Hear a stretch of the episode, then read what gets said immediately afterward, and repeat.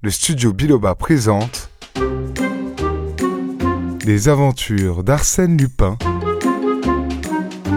de Maurice Leblanc, lu par Alexis Gouret. Le signe de l'ombre, première partie. J'ai reçu votre télégramme, me dit en entrant chez moi un monsieur à moustache grise, vêtu d'une redingote marron et coiffé d'un chapeau à large bord. Et me voici. Qu'y a-t-il? Si je n'avais pas attendu Arsène Lupin, je ne l'aurais certes pas reconnu sous cet aspect de vieux militaire en retraite. Qu'y a-t-il? répliquai-je. Oh, pas grand-chose.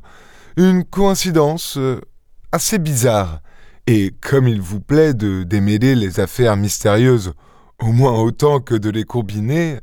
Et alors? Vous êtes bien pressé Excessivement si l'affaire en question ne vaut pas la peine que je me dérange. Par conséquent, droit au but. Droit au but, allons-y. Et commencez, je vous prie, par jeter un coup d'œil sur ce petit tableau que j'ai découvert l'autre semaine dans un magasin poudreux de la rive gauche et que j'ai acheté pour son cadre empire à double palmette car la peinture est abominable. Abominable, en effet, dit Lupin au bout d'un instant. Mais le sujet lui-même ne manque pas de saveur.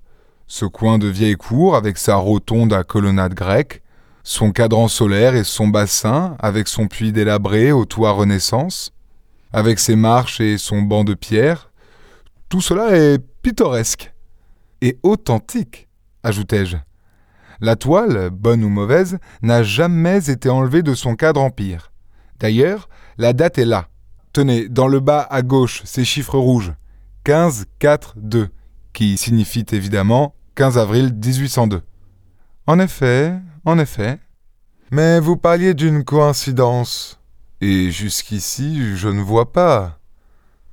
J'allais prendre dans un coin une longue vue que j'établis sur son trépied et que je braquai vers la fenêtre ouverte d'une petite chambre située en face de mon appartement, de l'autre côté de la rue, et je priai Lupin de regarder. Il se pencha. Le soleil, oblique à cette heure, éclairait la chambre où l'on apercevait des meubles d'acajou très simples, un grand lit d'enfant habillé de rideaux en cretonne. Ah dit Lupin tout à coup. Le même tableau Exactement le même affirmai-je. Et la date, vous voyez la date en rouge? 15 4 2. Oui, je vois. Et qui demeure dans cette chambre? Une dame, ou plutôt une ouvrière puisqu'elle est obligée de travailler pour vivre. Des travaux de couture qui la nourrissent à peine, elle et son enfant. Comment s'appelle-t-elle? Louise Dernémont. D'après mes renseignements, elle est l'arrière-petite-fille d'un fermier général qui fut guillotiné sous la terreur. Le même jour qu'André Chénier, acheva Lupin. Cet Ernémont, selon les mémoires du temps, passait pour très riche. Il releva la tête et me demanda. L'histoire est intéressante. Pourquoi avez-vous attendu pour me la raconter? Parce que c'est aujourd'hui le 15 avril. Eh bien? Eh bien, depuis hier, je sais, un bavardage de concierge, que le 15 avril occupe une place importante dans la vie de Louise d'Ernémont. Contrairement à ses habitudes, elle qui travaille tous les jours, qui tient en ordre les deux pièces dont se compose son appartement, qui prépare le déjeuner que sa fille prendra au retour de l'école communale, le 15 avril, elle sort avec la petite vers 10 heures et ne rentre qu'à la nuit tombante. Cela depuis des années et quel que soit le temps. Avouez que c'est étrange. Cette date que je trouve sur un vieux tableau analogue et qui règle la sortie annuelle de la descendante du fermier général Ernémont. Étrange. Vous avez raison prononça Lupin d'une voix lente. Et l'on ne sait pas où elle va? On l'ignore. Elle ne s'est confiée à personne, d'ailleurs, elle parle très peu. Vous êtes sûr de vos informations? Tout à fait sûr. Et la preuve qu'elles sont exactes, tenez, la voici. Une porte s'était ouverte en face, livrant passage à une petite fille de sept à huit ans qui vint se mettre à la fenêtre. Une dame apparut derrière elle, assez grande, encore jolie, l'air doux et mélancolique.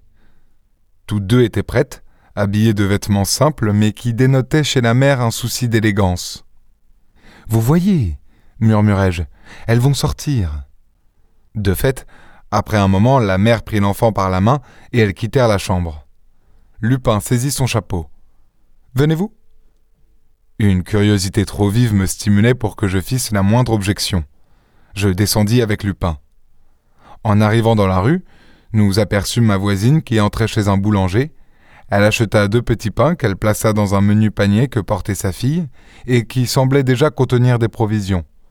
Puis elles se dirigèrent du côté des boulevards extérieurs, qu'elles suivirent jusqu'à la place de l'Étoile. L'avenue Kléber les conduisit à l'entrée de Passy. Lupin marchait silencieusement, avec une préoccupation visible que je me réjouissais d'avoir provoquée. De temps à autre, une phrase me montrait le fil de ses réflexions, et je pouvais constater que l'énigme demeurait entière, pour lui comme pour moi. Louise Dernémont, cependant, avait obliqué sur la gauche par la rue Renoir, vieille rue paisible où Franklin et Balzac vécurent, et qui, bordée d'anciennes maisons et de jardins discrets, vous donne une impression de province. Au pied du coteau qu'elle domine, la Seine coule et des ruelles descendent vers le fleuve. C'est l'une de ces ruelles, étroite, tortueuse, déserte, que prit ma voisine. Il y avait d'abord à droite une maison dont la façade donnait sur la rue Renoir, puis un mur moisi d'une hauteur peu commune, soutenu de contreforts hérissé de tessons de bouteilles. Vers le milieu, une porte basse en forme d'arcade le trouait, devant laquelle Louise d'Ernemont s'arrêta et qu'elle ouvrit à l'aide d'une clé qui nous parut énorme. La mère et la fille entrèrent. En tout cas, me dit Lupin, elle n'a rien à cacher car elle ne s'est pas retournée une seule fois. Il avait à peine achevé cette phrase qu'un bruit de pas retentit derrière nous. C'étaient deux vieux mendiants un homme et une femme déguenillés, sales, crasseux, couverts de haillons. Ils passèrent sans prêter attention à notre présence. L'homme sortit de sa besace une clé, semblable à celle de ma voisine, et l'introduisit dans la serrure. La porte se referma sur eux. Et tout de suite, au bout de la ruelle, un bruit d'automobile qui s'arrête. Lupin m'entraîna cinquante mètres plus bas dans un renfoncement qui suffisait à nous dissimuler. Et nous vîmes descendre, un petit chien sous le bras, une jeune femme très élégante, parée de bijoux, les yeux trop noirs, les lèvres trop rouges et les cheveux trop blonds. Devant la porte, même manœuvre, même clé, la demoiselle au petit chien disparut. Ça commence à devenir amusant, ricana Lupin. Quel rapport ces gens-là peuvent-ils avoir les uns avec les autres? Successivement débouchèrent deux dames âgées, maigres, assez misérable d'aspect, et qui se ressemblaient comme deux sœurs, puis un valet de chambre, puis un caporal d'infanterie, puis un gros monsieur vêtu d'une jaquette malpropre et rapiécée, puis une famille d'ouvriers, tous les six pâles, maladifs, l'air de gens qui ne mangent pas à leur faim. Et chacun des nouveaux venus arrivait avec un panier ou un filet rempli de provisions. C'est un pique-nique m'écriai-je. De plus en plus étonnant articula Lupin, et je ne serai tranquille que quand je saurai ce qui se passe derrière ce mur. D'escalader, c'était impossible. En outre, nous vîmes qu'il aboutissait au bas de la ruelle comme en haut à deux maisons dont aucune fenêtre ne donnait sur l'enclos. Nous cherchions vainement un stratagème quand tout à coup la petite porte se rouvrit et livra passage à l'un des enfants de l'ouvrier. Le gamin monta en courant jusqu'à la rue Renoir, Quelques minutes après, il apportait deux bouteilles d'eau qu'il déposa pour sortir de sa poche la grosse clé. À ce moment, Lupin m'avait déjà quitté et longeait le mur d'un pas lent, comme un promeneur qui flâne. Lorsque l'enfant, après avoir pénétré l'enclos, repoussa la porte, il fit un bond et planta la pointe de son couteau dans la gâche de la serrure.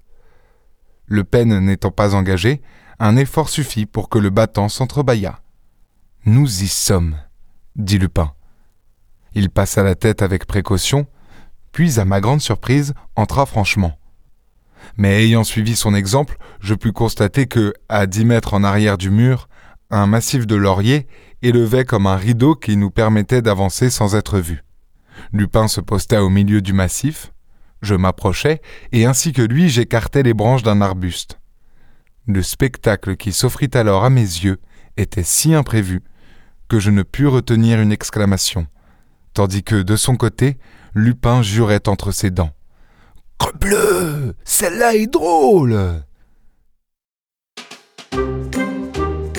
Cette histoire d'Arsène Lupin est à suivre dans l'épisode suivant.